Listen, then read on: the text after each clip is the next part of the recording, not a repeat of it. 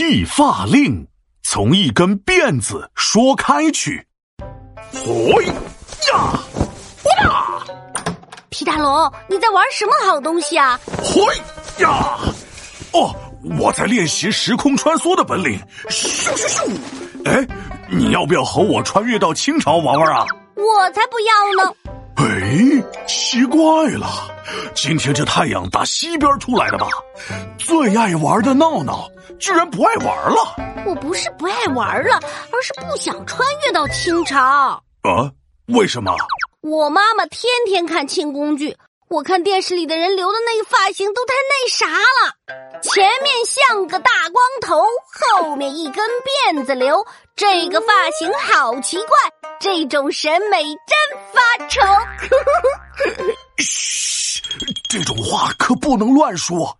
你要是在清朝骂这种发型丑，很有可能会招来杀身之祸。就一个发型，至于那么严重吗？嘿嘿，来来来，听完我接下来的故事，你就知道了。崇祯皇帝死后，清军入关。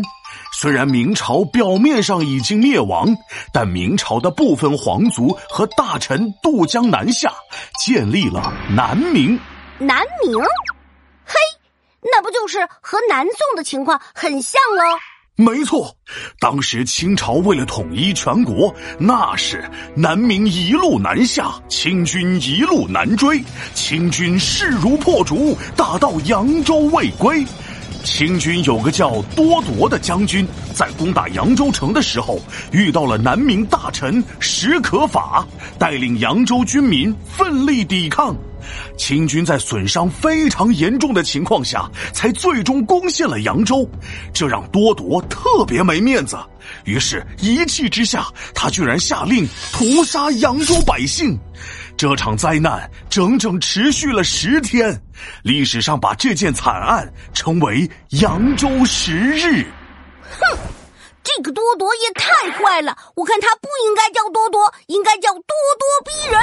打下扬州后，清军继续南下，而且颁布剃头令，强迫百姓十天内改变发型、换品味，头发必须全剃光，只留小辫是标配。依照满人的习惯，不管是非与错对。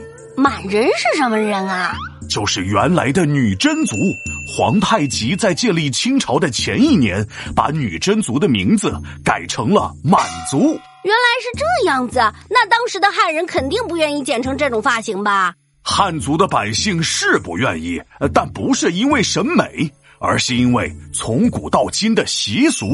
古代汉人一直特别重视头发，成年后是不能随便剃头发的。哦，原来是这样啊！你知道吗？在古时候有种刑罚叫坤刑，就是把犯人的头发剪掉，那可是特别大的耻辱呢。我懂了，这就是《孝经》里边说的“身体发肤受之父母，不敢毁伤”，也就是说，身上的一切，包括头发丝，都是父母给的，不能损伤。这个我学过的。嗨，但是清朝统治者可不管这些，他们觉得你们必须遵守我的规矩，才算真正意义上的投降。所以头发一定要剃，不剃不行。那这也太不尊重人了吧！所以呀，剃发令惹怒了众人。当时在嘉定这个地方，有两个书生侯栋曾、黄纯耀，就带领百姓揭竿而起，反抗清朝统治。那大家保住头发了吗？当然没有。你想想啊，清军训练有素，而侯黄他们手底下的人都是临时凑起来的人，自然是打不过清军了。于是遭到了清军的残酷镇压，历史上把这个事件称为“嘉定三屠”，所以剃头令的颁布引起了汉人的反抗，江南各地都掀起了抗清的高潮。这这，为了一根辫子，真是太那啥了呀！看来我是不能穿越到清朝。